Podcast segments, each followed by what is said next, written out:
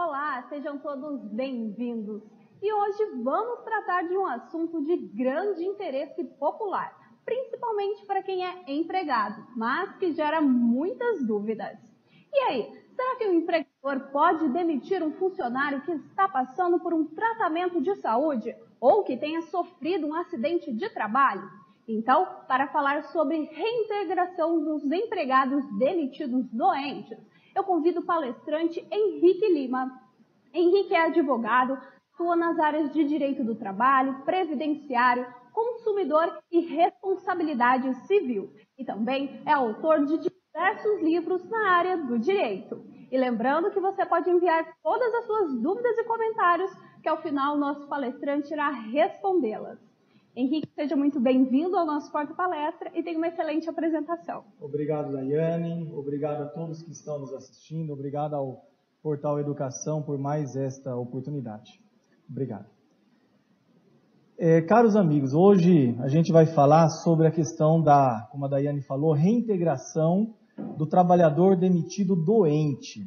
E esse tema, em virtude daquilo que temos vistos no noticiário, né, nos noticiários, esse tema é importantíssimo, porque a notícia que tem a cada dia fala tantos mil funcionários emitidos da empresa tal, é, redução da, do nível de emprego do Brasil, índice de desemprego altíssimo, e dentro desses desempregados, muitos deles provavelmente estão doentes. Existem pessoas com problemas ocupacionais, vítimas de acidente de trabalho, vítimas de, das mais diversas enfermidades, pessoas que talvez a demissão foi até discriminatória. Então nós vamos tratar hoje sobre os direitos que esse trabalhador pode ter. Eu tenho certeza que você vai gostar bastante. Fique conosco até o final. É, e para a gente começar falando, o primeiro dispositivo que eu preciso mostrar para vocês é o artigo 7 da Constituição Federal. Por quê?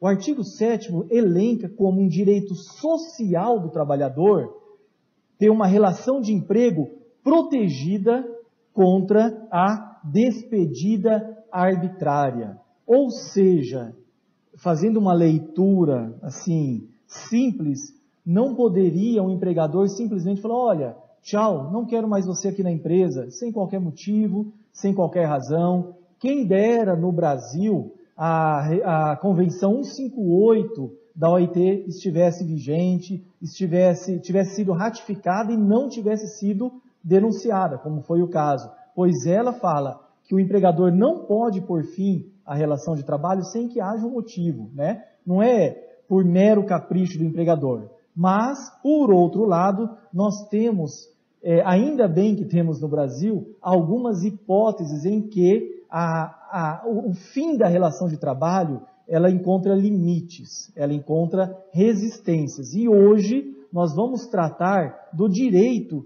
que pode advir ao, do empregado ser reintegrado, voltar ao contrato de trabalho, caso ele, caso ele tenha sido desligado em alguma dessas situações. E eu vou começar a falar para vocês agora sobre a questão dos acidentados no trabalho ou daqueles que têm doença ocupacional. Então nós vamos falar sobre acidentes de trabalho ou doenças ocupacional, mas ainda hoje nós falaremos também sobre os casos de acidentes ou doenças comuns. Alguém que sofre um acidente que tem nada a ver com o trabalho, não tem nenhum tipo de garantia, como funciona?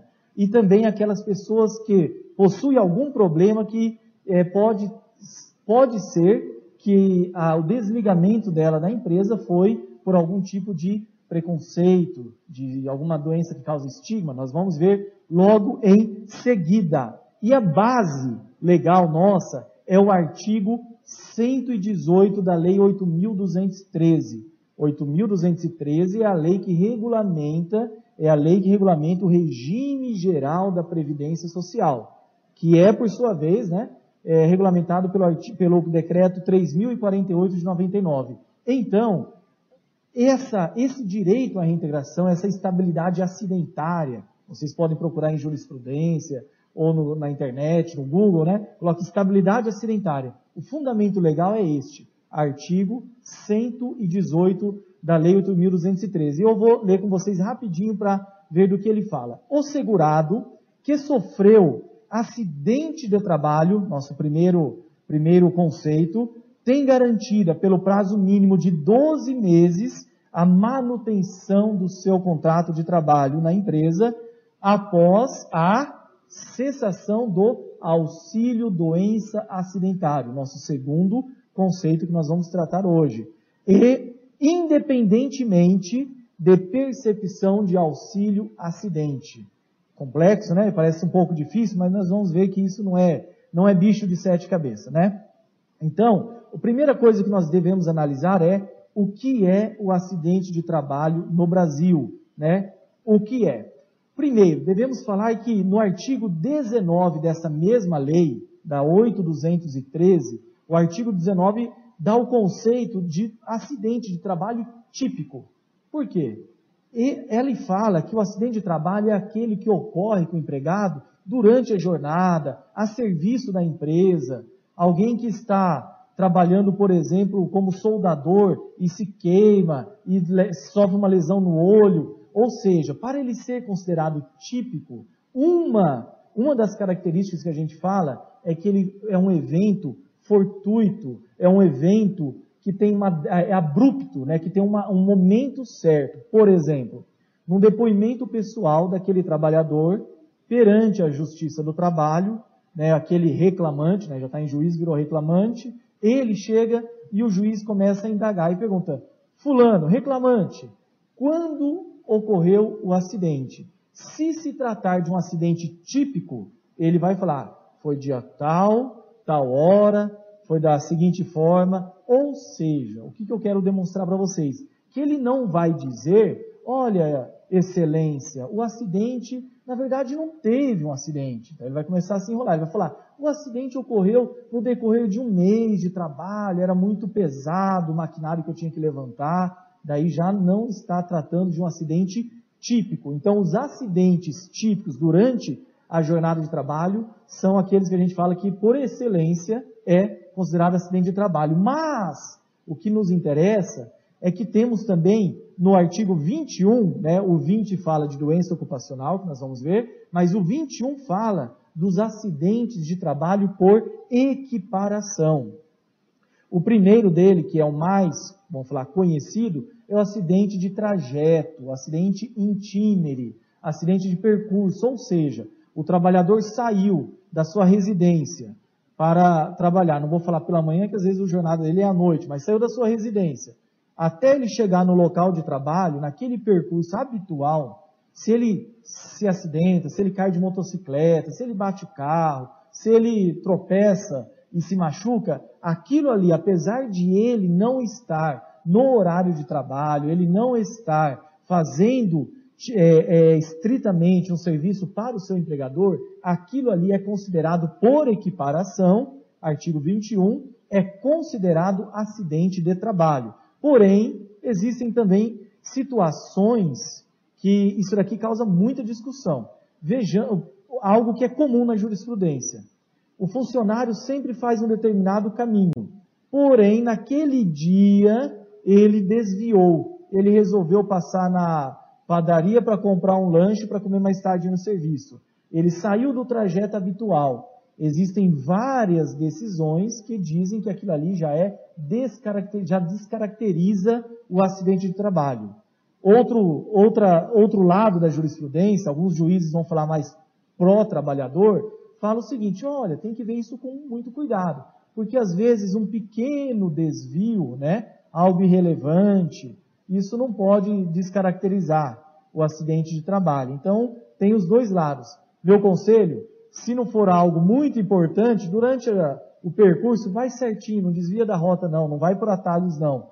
Né? É, agora, além da questão de desviar do percurso, o aspecto temporal também é considerado para caracterizar como acidente de percurso. Por exemplo, o normal é demorar 25 minutos para fazer o trajeto Casa, trabalho, trabalho, casa.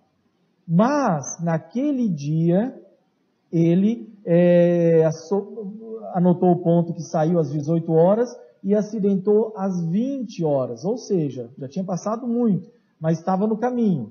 Mas por que que demorou tanto? Então isso, se ele demora demais, a não ser que tenha sido engarrafamento, né? Mas se ele demora demais, presume-se o quê? Que ele não estava sim, apenas voltando para casa, que ele foi fazer alguma coisa diferente, ainda que naquele percurso habitual. Ok? Então, o acidente que ocorre no trajeto também se enquadra como acidente de trabalho. Mas existem outros que, por equiparação do artigo 21 também, agressão de um colega, né, no ambiente de trabalho, não fora, mas no ambiente de trabalho, eles estão lá fazendo alguma coisa, tem um, um estressado lá que pega e dá uma, uma marretada na cabeça do outro. É um acidente de trabalho, o patrão não tem nada a ver com isso, né, o patrão não mandou ele fazer isso, mas o, o, o, a lei fala o quê? Que ocorrendo dentro da jornada, dentro do trabalho, mesmo essa agressão feita por um colega, também para fins é, acidentários, para fins previdenciários, também se enquadram como acidente de trabalho. E isso tem relevância para a reintegração, ok? Culpa do colega. É, você fez tudo certo, aquele trabalhador fez tudo certo, mas o colega foi imprudente, negligente, imperito, não soube operar a máquina da maneira correta e o acidente ocorreu por culpa dele. A empresa seria fácil, seria fácil para a empresa tentar se esquivar. Porém, a lei diz que mesmo que tenha sido por culpa comprovada de um colega, também se equipara a acidente de trabalho. E nós temos também no horário de almoço, né, horário de intervalo intra-jornada, não interjornada, não de um dia para o outro, mas dentro daquele da jornada de trabalho, aconteceu um, um problema, né, um acidente também, mesmo que você estava no seu horário de repouso, é caracterizado como acidente de trabalho. Ok? Então, primeiro aspecto nosso que nós falamos sobre acidente de trabalho. Mas vamos ver também quando se trata de doenças ocupacionais. Quando se trata de doenças ocupacionais. Vamos ver aqui. Artigo 20 da mesma lei, 8213. Ela fala o quê? Considera-se. Por que considera-se? Porque uma doença ocupacional, obviamente, não é um acidente. Não tem um momento exato em que ocorreu a doença. Né? A doença ela vai paulatinamente se instalando. Então, por isso, considera-se. Tá bom? Quando é o acidente de percurso, o acidente de trajeto, é equipara-se. Na doença, considera-se. Primeiro caso, doença profissional. Quando que falamos de doença profissional? É, doença profissional é aquela em que, aquelas que são consideradas assim, aquele tipo de trabalho, ele é, é natural que um funcionário, se ele sofrer determinada doença, ele não vai precisar fazer a prova do nexo. Por quê? Se ele exerce determinada função, determinado trabalho, ele tem um cargo que tem tais atribuições, e ele desenvolve uma determinada doença, presume-se que aquilo ali é decorrente do trabalho. Por quê? Porque já é, é considerado uma doença profissional pelo Ministério do Trabalho. Imaginemos, por exemplo, alguém que trabalha é, com baterias, né, na construção de baterias, e ela é infectada por chumbo. Isso daí é uma doença profissional, não precisa provar o nexo. Alguém que trabalha em esgotos, né, nas cidades que tem o, o, os esgotos, e alguém faz aquela manutenção, e aquele trabalhador contrai leptospirose. Ele precisa provar que foi do trabalho, é algo nítido, tá? é até uma, é uma garantia para o empregado, porque ele não precisa provar qual foi o rato, né? qual foi o dia que ele contraiu. Ele não vai conseguir fazer uma prova dessa. Por isso a lei já dá essa presunção, que são as doenças profissionais. Mas aqui entram a, a, as grandes, é, aqui entram as grandes, né, é, enfermidades. As, a maioria das enfermidades entra aqui, doença do trabalho.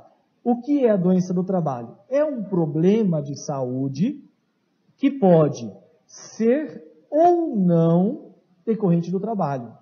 Por exemplo, a Lerdort é, de um bancário. É, a gente fala né, na justiça, com doença profissional, tá, mas é, ela pode ser ou não uma doença do trabalho. Existem várias decisões que dizem, por causa do grande número de trabalhadores que sofrem com isso, é esperado, isso já é, uma, é notório, que um, algum trabalhador, um funcionário de um banco, que trabalha há tantos anos, foi operador de caixa, fazia digitação, e ele contrai uma determinada enfermidade, é esperado que, é, que ele contrai a LER, é esperado que aquilo ali seja do, decorrente do trabalho. É uma, algo já meio que presumido. presumido. Porém, é, o certo é que ainda não é considerada é, pela lei como doença profissional, mas a gente enquadra como doença do trabalho. Porque a doença do trabalho é aquela que pode ou não ser decorrente das condições de trabalho um funcionário dos Correios, saiu uma decisão interessante da Justiça do Trabalho condenando os Correios porque o, o trabalhador ele, ele saía é, com, saem, né, os, os, funcionários do Correio saem com mochilas, carregam até 30 quilos por dia, é, andam 17, né, foi constatado 17, 16 quilômetros por dia. Aquele trabalhador lesiona o ombro, lesiona o joelho, né, é algo natural, é bem, é bem característico que esse problema de saúde seja decorrente do trabalho. Então, provavelmente vai ser enquadrada como uma doença do trabalho. Então, equiparando-se, consequentemente, a um acidente de trabalho. Ok? Então, nós vimos que acidente de trabalho, acidente típico, o acidente por equiparação, e agora estamos falando da doença ocupacional que também pode ser considerado como acidente do trabalho. Feito? Mas a lei também diz, né, as exclusões legais. A primeira dela, que a lei é, regulamenta, é a questão dos, das doenças degenerativas. Olha, essa degenerativa, isso é um problema na justiça para o trabalhador.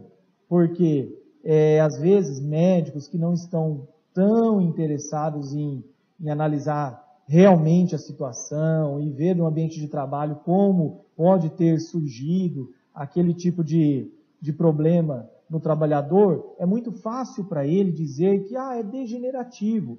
Imagina uma pessoa, um, um, funcionário de uma usina que trabalha em cima de, um, de, uma, de uma máquina agrícola num, num terreno totalmente irregular, sim, com trepidação o dia inteiro, né? É, durante a jornada toda, trepidação. Uma pessoa, às vezes, com 25, 28, 30 anos, com a coluna toda estourada, toda arrebentada. Daí vem lá o resultado dos exames. É, degenerativa, lesão degenerativa, doença degenerativa, no exame laboratorial. Daí vai para a perícia. O trabalhador entra, pede uma reintegração, pede uma indenização, vai para a perícia. E às vezes o perito fala, ah, é degenerativo. Ora, o que tem que ser analisado é o que causou aquela degeneração. Não foi o trabalho que acelerou, pelo menos, aquela degeneração? Então, isso tem que ser combatido tá? pelos, pelos advogados que representam os trabalhadores. O cuidado com o degenerativo. Ok? Correto? Existe também a questão das, das doenças inerentes ao grupo etário, né? é, e aquelas que não causem incapacidade, porque a pessoa não, não tem nenhum problema que prejudica ela a ponto dela não poder trabalhar. Mas o que eu quero dizer para vocês é sobre a concausa.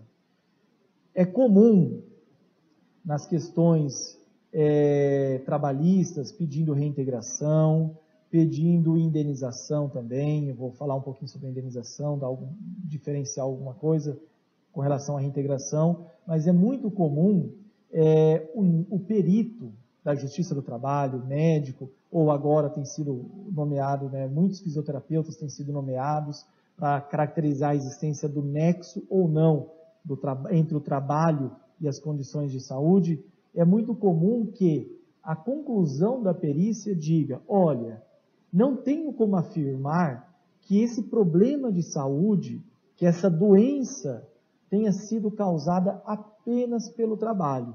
Porém, posso afirmar que o trabalho, que as condições de trabalho, que o ritmo de trabalho, que é, a, a, postura que, é, que a pessoa fica no trabalho, posso afirmar que isso contribuiu, que isso agravou, que isso se somou a outros fatores e desencadeou a invalidez, desencadeou aquela doença. Daí a gente fala que é o quê? Uma com causa, uma causa que se soma a outra.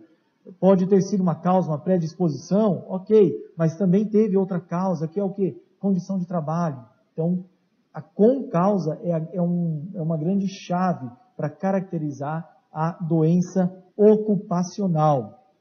Ok? Entendidos? Né? Então vamos ver agora, vou passar rapidamente sobre o artigo 19. Eu coloquei ele no final porque eu não vou lê-lo, mas veja aqui o conceito do acidente típico de trabalho, artigo 19. Acidente do trabalho é o que ocorre pelo exercício do trabalho a serviço da empresa. Básico, isso aí é o, é o mais óbvio, óbvio, né? Porém, o artigo 20, que nós falamos da doença ocupacional, também diz: considera-se acidente de trabalho, e daí ele fala, no primeiro, inciso 1, a doença profissional, ou seja, uma doença que é peculiar, eu destaquei o peculiar para vocês, a determinada atividade. Mas também a doença do trabalho, ou seja, não é peculiar aquela atividade, mas ela com ela se relaciona. Ou seja, o bancário que fica lá digitando, falando no telefone, né, que fica o, o, operador de caixa, a pessoa às vezes ficou 20 anos no caixa, está lá como gerente, digitando no telefone. Olha, é, dizer que aquele problema de saúde não tem nada a ver com as condições de trabalho é complicado. É, parece que é querer, é querer negar algo que é evidente. Então a gente fala o quê? Que é algo que se relaciona. Tá? Então enquadra-se como, inciso 2 do artigo 20, doença do trabalho. Certo?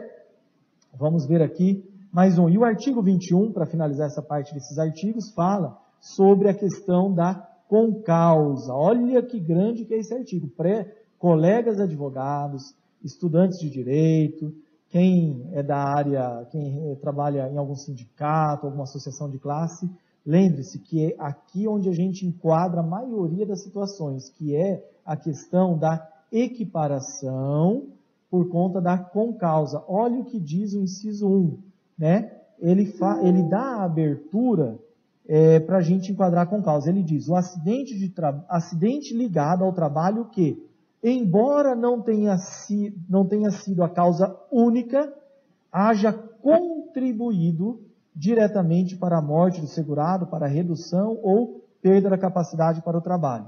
Ok? Então, preste atenção nisso. E nós, aquelas situações que eu coloquei, estão aqui também, a questão da agressão do companheiro de trabalho, da culpa, né, imprudência, negligência, imperícia, tem tudo aqui nesse, neste artigo. Feito agora, preste atenção. Para a reintegração, não importa culpa da empregadora.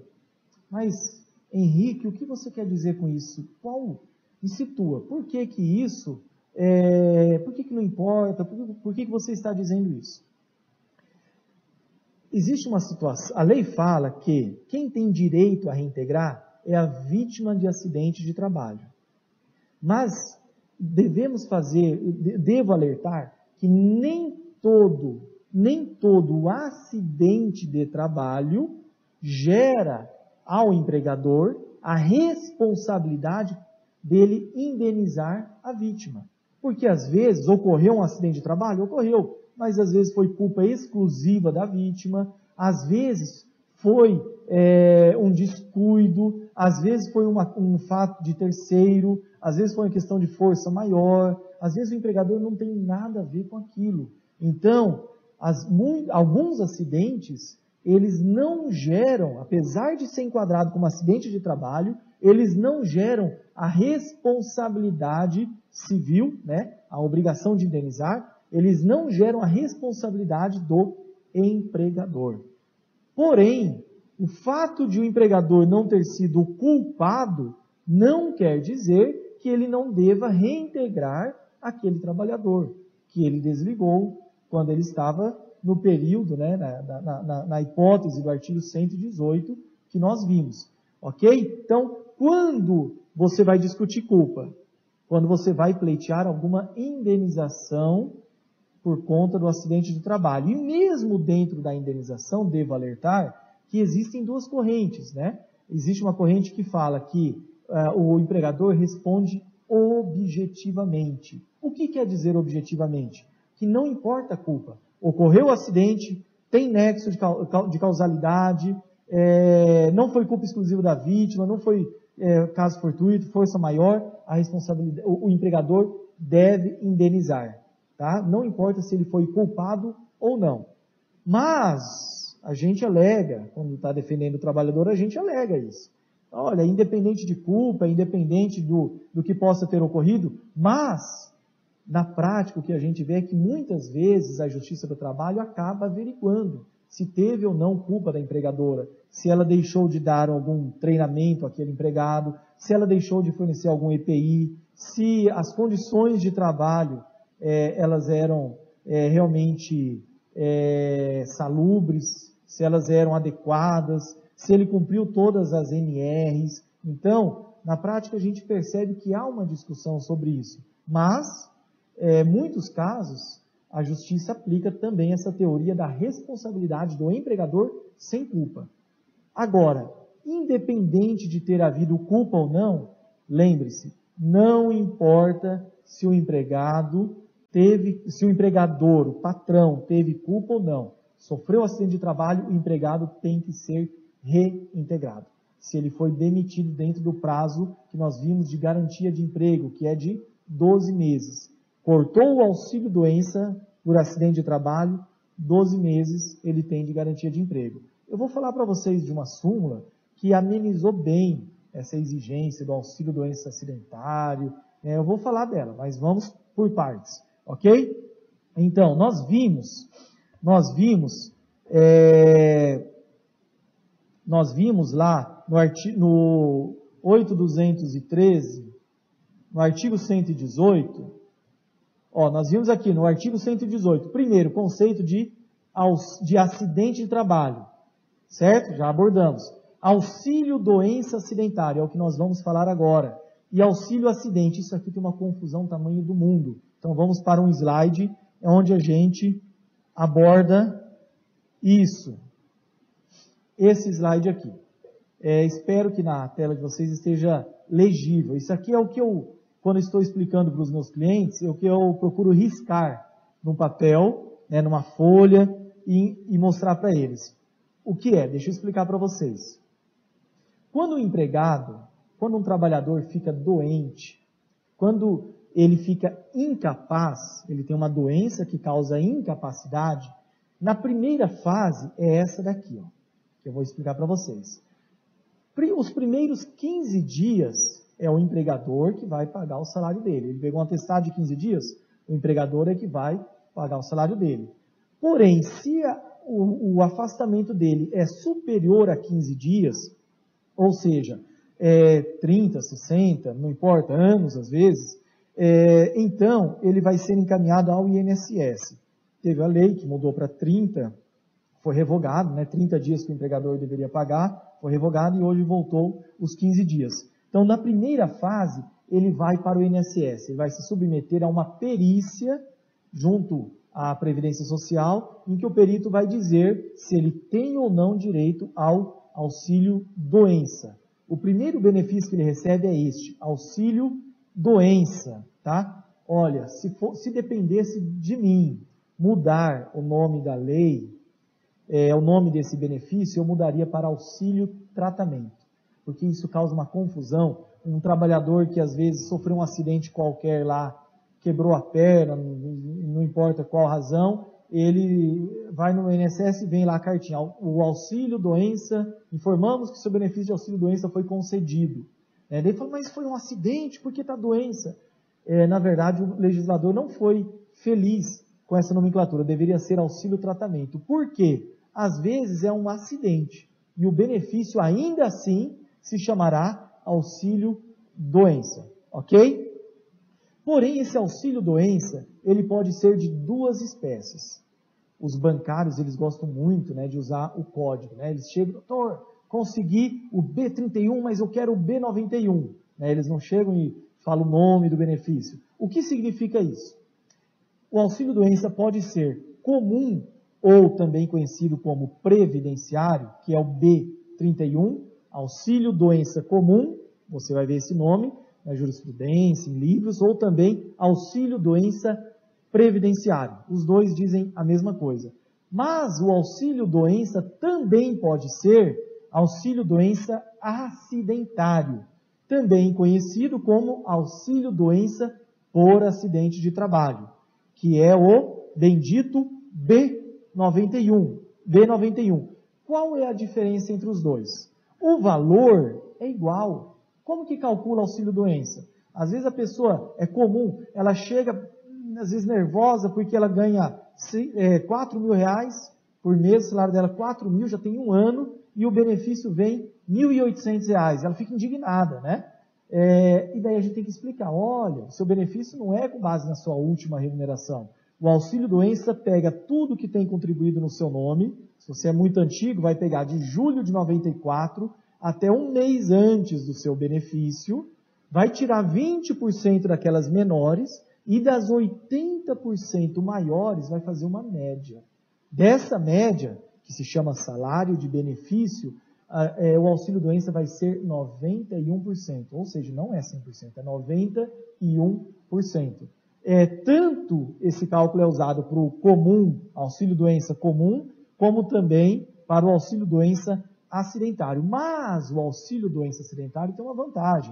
Ele dá direito ao trabalhador, obriga o empregador continuar depositando o FGTS. E dependendo do, dependendo do salário e dependendo do tempo em que o empregado fica afastado, por exemplo, funcionários com depressão, com síndrome de burnout, ficam lá às vezes dois, três, quatro anos afastados, o depósito do FGTS é muito relevante, muito. É, então, obriga o empregador a continuar depositando o FGTS.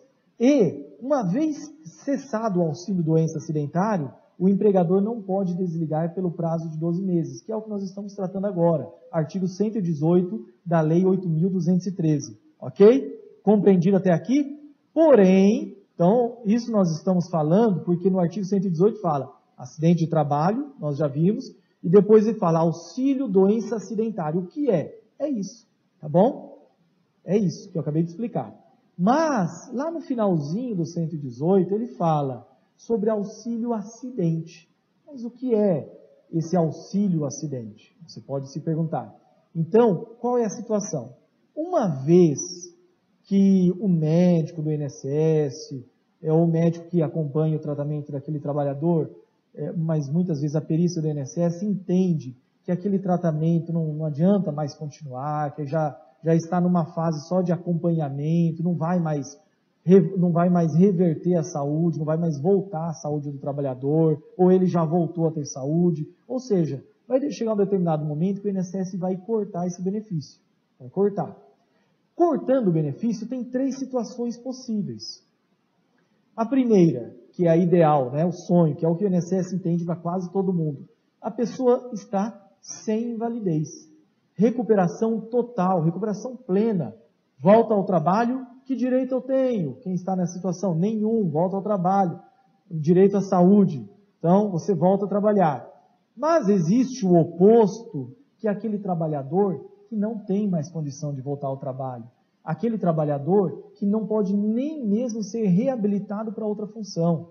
A gente fala na justiça, nas, nas discussões sobre invalidez total e permanente. Mas não é bem isso que a lei diz. A lei 8213 fala incapaz e insuscetível de, de recuperação da capacidade de trabalho, é, tanto para o trabalho que ele exercia, como para qualquer outro que lhe garanta subsistência.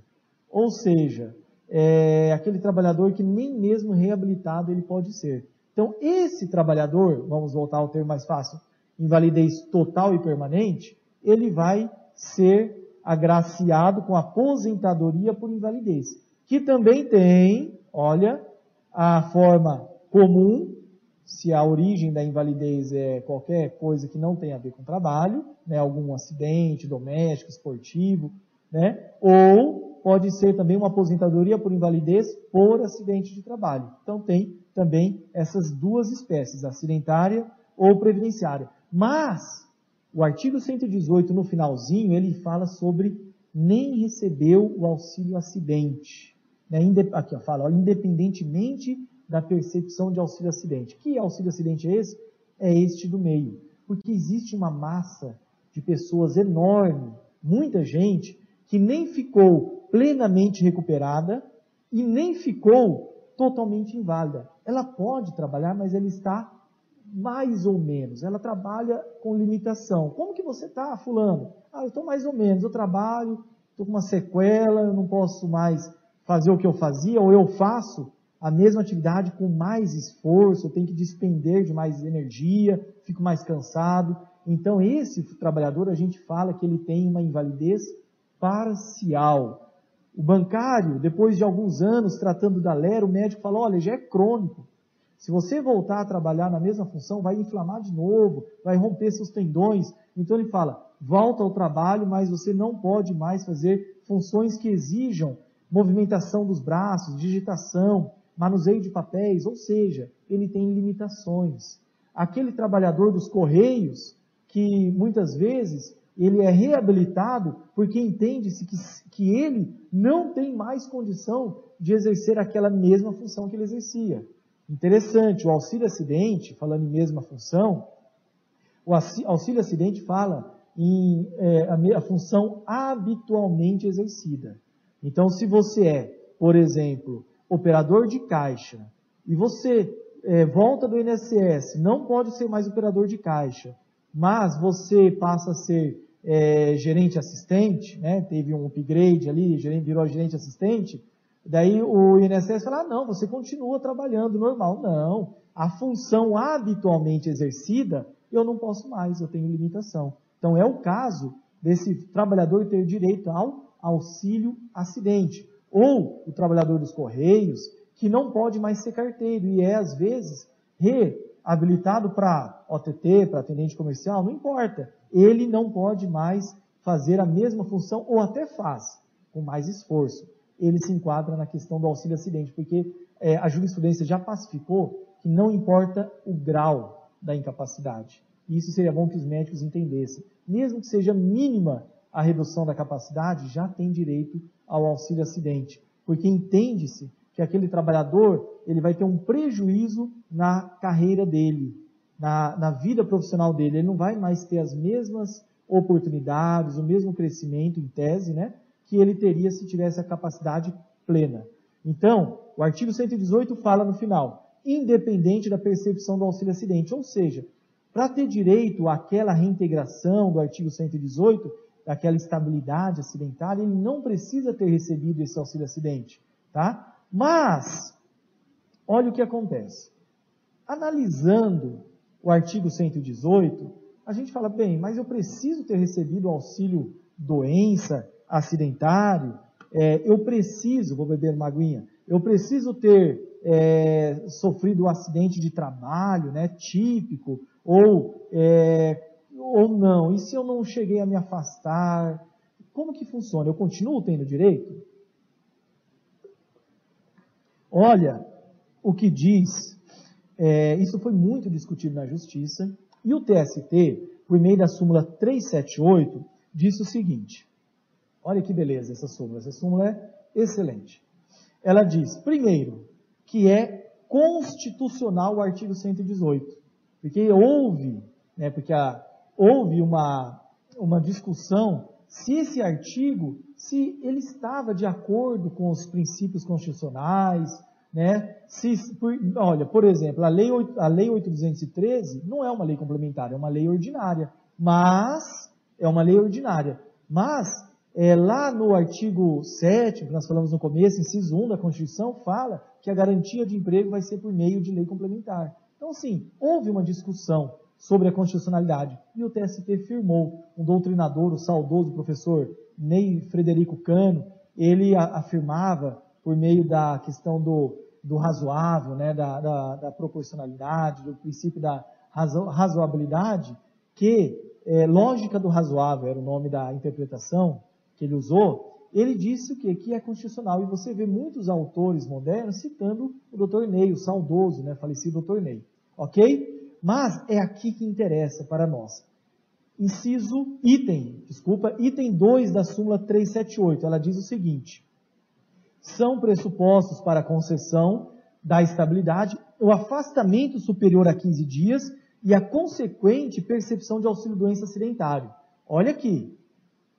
É o que está na lei, no artigo 118, mas ele diz salvo se constatada após a despedida doença profissional que guarde relação de causalidade com a execução do contrato de trabalho. Quer dizer, ou seja, o que nós estamos dizendo aqui?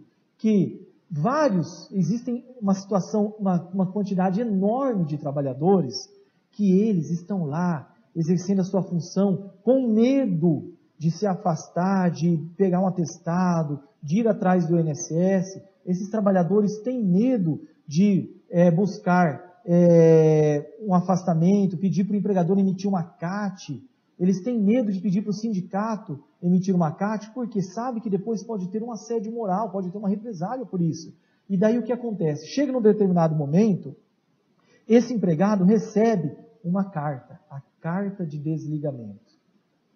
Comunicamos que a partir de hoje, ou você vai cumprir o aviso prévio, uma cartinha no final do expediente falando que não precisa mais dele.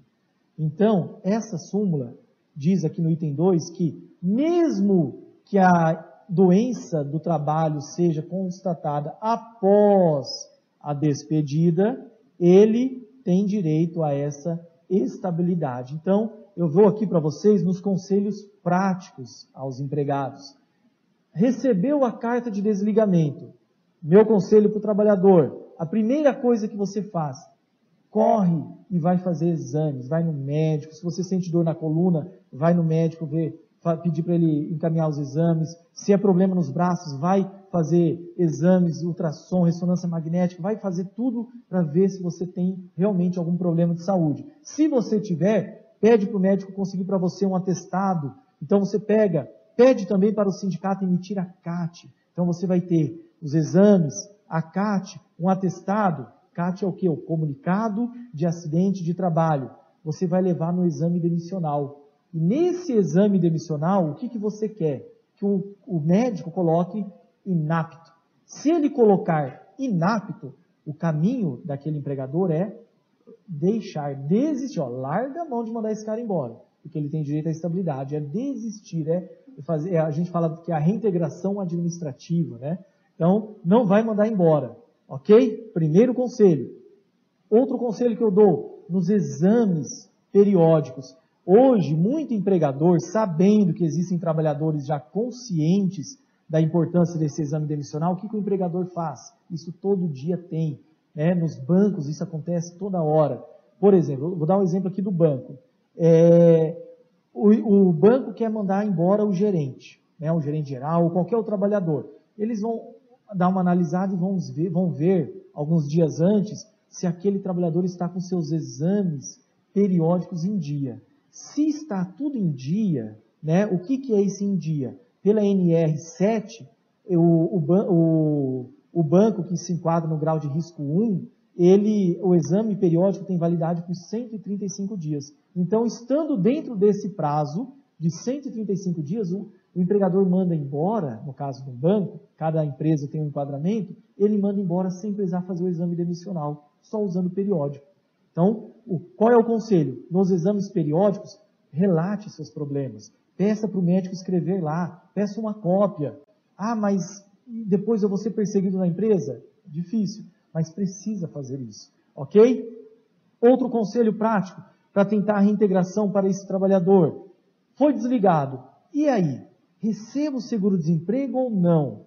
Meu conselho, foi desligado, tem o problema ocupacional, fez os exames, tem o atestado, tem uma CAT, não receba o seguro-desemprego, porque você vai ficar alguns meses lá é, é, recebendo o seguro-desemprego para só depois pedir um auxílio-doença? Não. Você já imediatamente faça o pedido, homologou a rescisão, liga no 135 da Previdência, pede o auxílio-doença.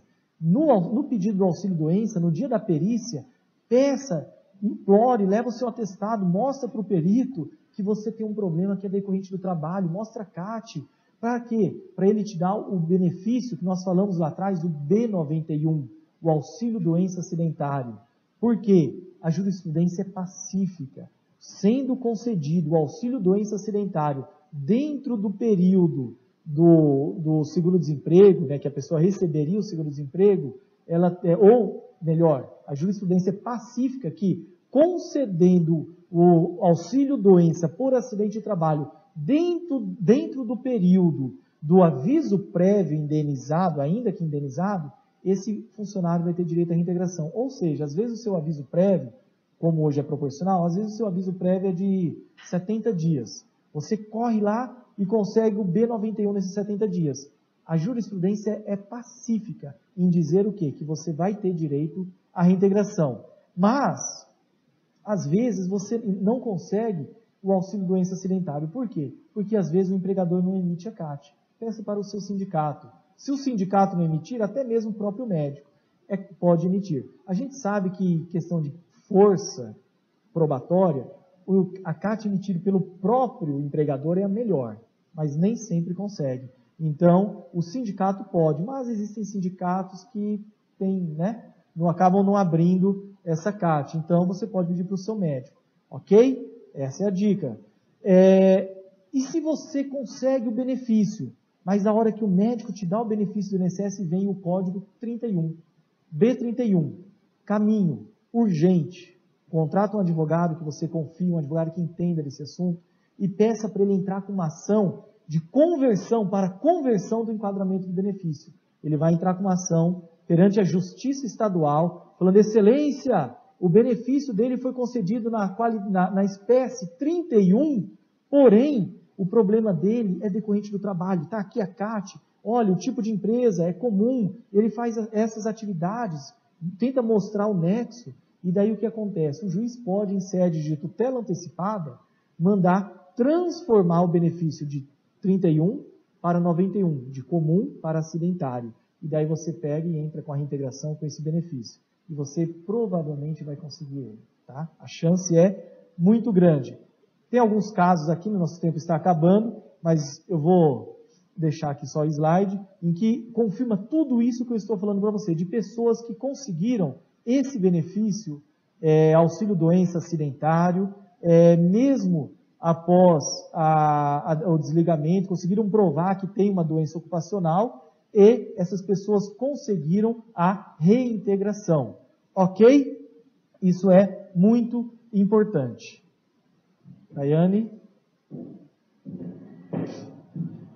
Henrique, parabéns pela sua apresentação, um assunto muito importante, né? E que também gera dúvidas. Algumas aqui nós recebemos, a primeira é do Bruno, que pergunta qual é o acidente de trabalho mais típico. O acidente, ah, o acidente de trabalho mais típico, aqui é, situações fáticas podem ter um monte.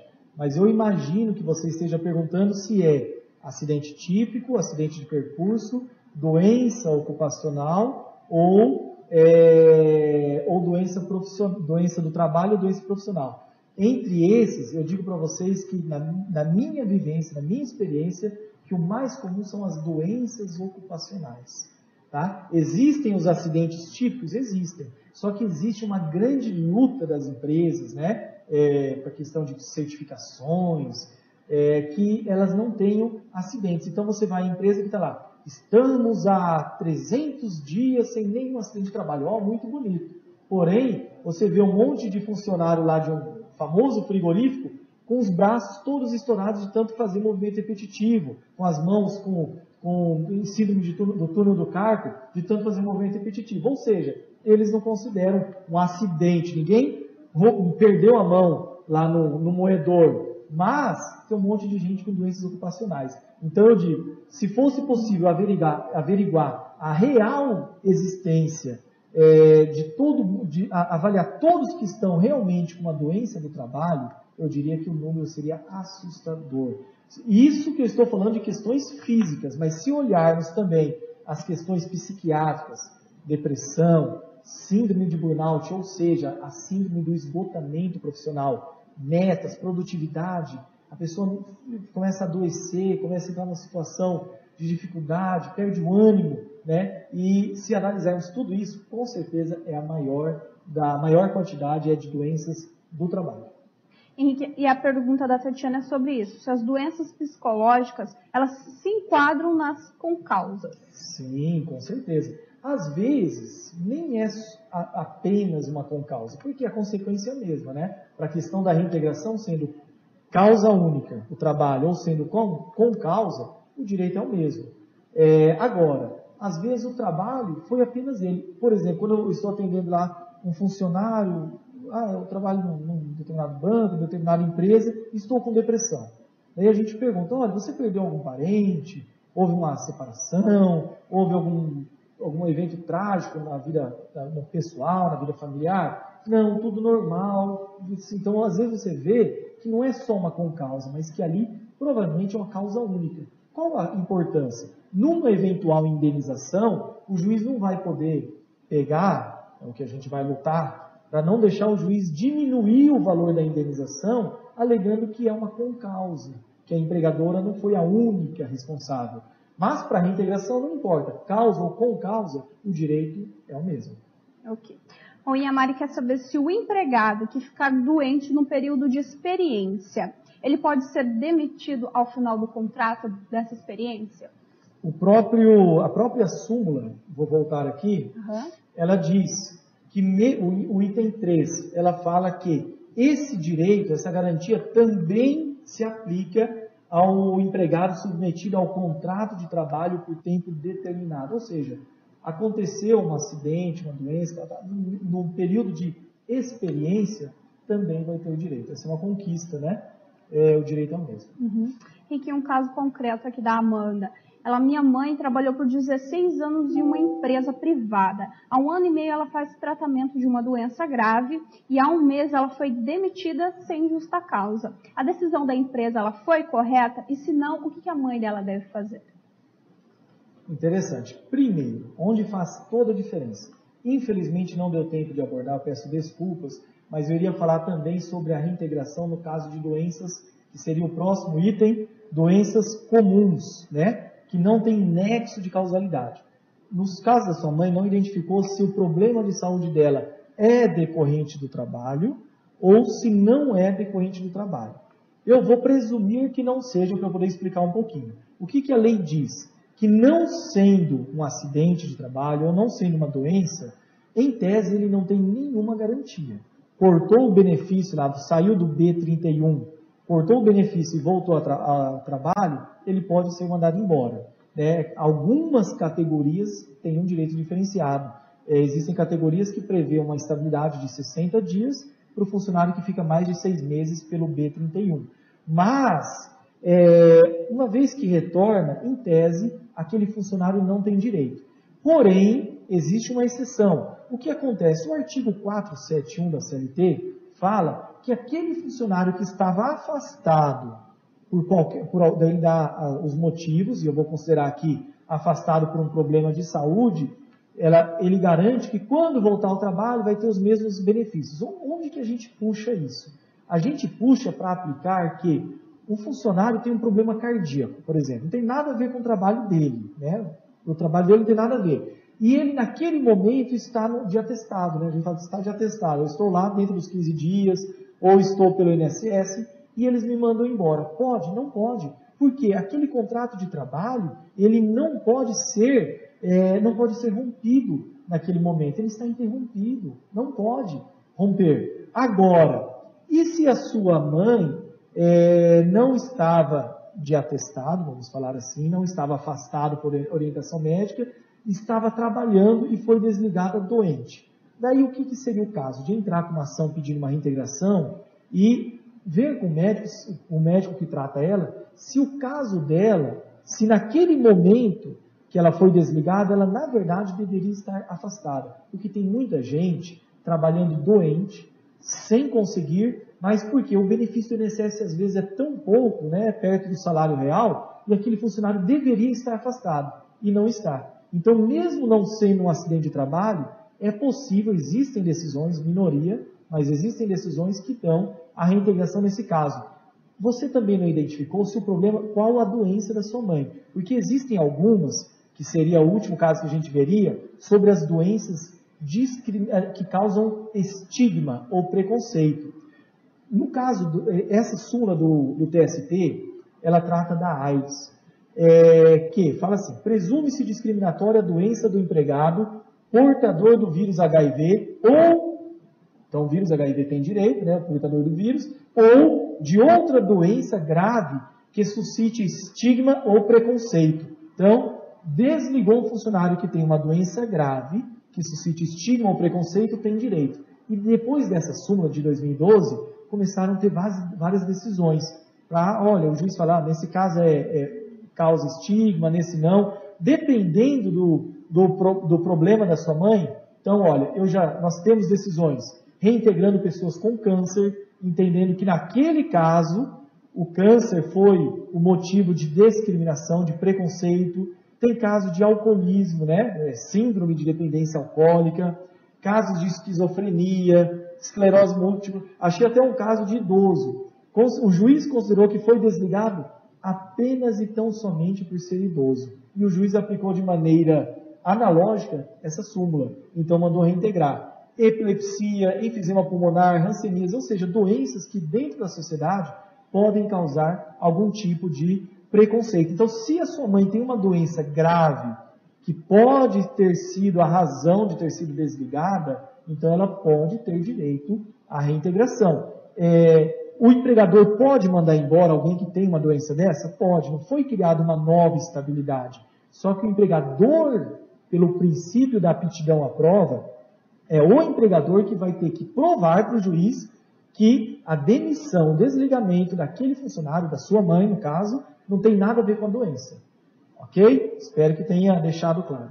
Henrique, nesse caso, por exemplo, que o, o, empregado ele sofre essa reintegração, você acha que ele pode passar por algum tipo de preconceito ou de um assédio moral, talvez? Porque o, o, o empregador, ele já não, vamos, vamos dizer, ele já não queria o trabalho dele. E ele é obrigado a ter de volta o empregado. Você acha que isso pode acontecer? Olha, acho não. É, qual é a situação?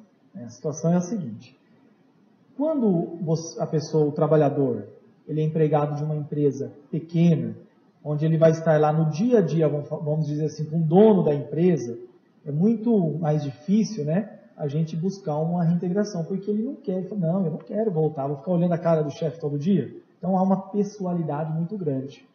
Agora, é, eu falei de banco, eu falei de correios, eu falei sobre usinas, frigoríficos. É, essas empresas muito grandes, onde é, é, você não sabe quem é o dono, não tem um dono, é bolsa de valores, né? existem sócios, né, cotistas. Então, ela, nessas empresas, quebra muita pessoalidade. E, muitas vezes, o funcionário é reintegrado e depois de um tempo, no começo é um estresse. A gente percebe isso, é um estresse, uma situação, mas aquele gestor dele logo já é ou desligado também, ou ele já muda de função, ou você depois de um tempo acaba conseguindo uma colocação para outra. Eu percebo, eu tenho casos né, de pessoas que depois de reintegradas ainda conseguiram promoções, depois de um tempo, né? Tem promoção, tem tudo. Então assim, tem que analisar cada caso. Eu digo que nas empresas menores é provável que isso ocorra, mas em empresas maiores, tudo, quebra um pouco a pessoalidade. Tá, ok. Bom, e a nossa última pergunta aqui para encerrar o nosso porta-palestra é: se há algum caso específico em que essa reintegração não deva ser aplicada? Por exemplo, você citou aqui no caso de câncer, né? Então significa que todas as pessoas que sofrem desse mal não necessariamente precisam ser reintegradas. É, eu não, assim, é, tudo que eu falei aqui, né, por exemplo, câncer, né, é, não são todos, obviamente. É, nem todos causam algum tipo de preconceito, é, vai ter que ser analisado sempre caso a caso. Agora, por exemplo, se é, você fez uma pergunta bem genérica, mas se é, vamos voltar aqui atrás. Se é uma doença, por exemplo, um acidente típico de trabalho, um funcionário que é, um moto entregador sofreu um acidente de trabalho, quebrou a pé, quebrou o joelho. É, e ele voltou do INSS é, depois de um tempo de tratamento, recebeu auxílio doença acidentário, B91, certo? Recebeu o benefício, é, voltou ao trabalho. Nesse caso, quem sofre o, o, um acidente típico de trabalho, todos tem direito a ser reintegrado. Isso não vai ter que ter uma exceção. Não pode ter uma exceção. É claro que o empregado, o empregado vai avaliar se ele quer ou não. É, o que eu vejo que às vezes existem pessoas que agem, vamos falar de maneira um pouco, um pouco com má fé, que entram com pedido de reintegração lá no finalzinho da estabilidade, lá no finalzinho dos 12 meses, né, lá no 11 primeiro mês, apenas para tentar receber os salários. Ele não quer reintegrar, ele quer os salários. E isso tem juiz que dá, juiz que não dá, então tem que avaliar cada caso. Então tá. Bom, Henrique, eu quero agradecer a sua participação aqui no nosso evento, tá? Muito obrigado pelas suas informações, pela sua presença. Ótimo, deixa eu colocar aqui. Um obrigado. Quem é, tiver mais interesse em saber so, sobre o assunto, pode entrar na minha página pessoal, www.henriquelima.com.br. Né? Lá você vai ter o um e-mail, você pode mandar ou do, do escritório onde sou, do escritório que eu sou sócio, LPB Advocacia, e a gente, eu posso te orientar, posso tirar dicas, né? Se você é advogado também, quer uma petição, quer uma peça, fique à vontade. Eu, o meu prazer é orientar as pessoas. Obrigado. Bom, lembrando que todo o material também vai ficar disponível no nosso site para quem quiser acessar os slides, ok? Obrigado. Obrigada, tá? Bom, e eu também quero agradecer a você que participou da nossa palestra, que enviou suas dúvidas, os seus comentários. Muito obrigada, uma boa noite e até a próxima!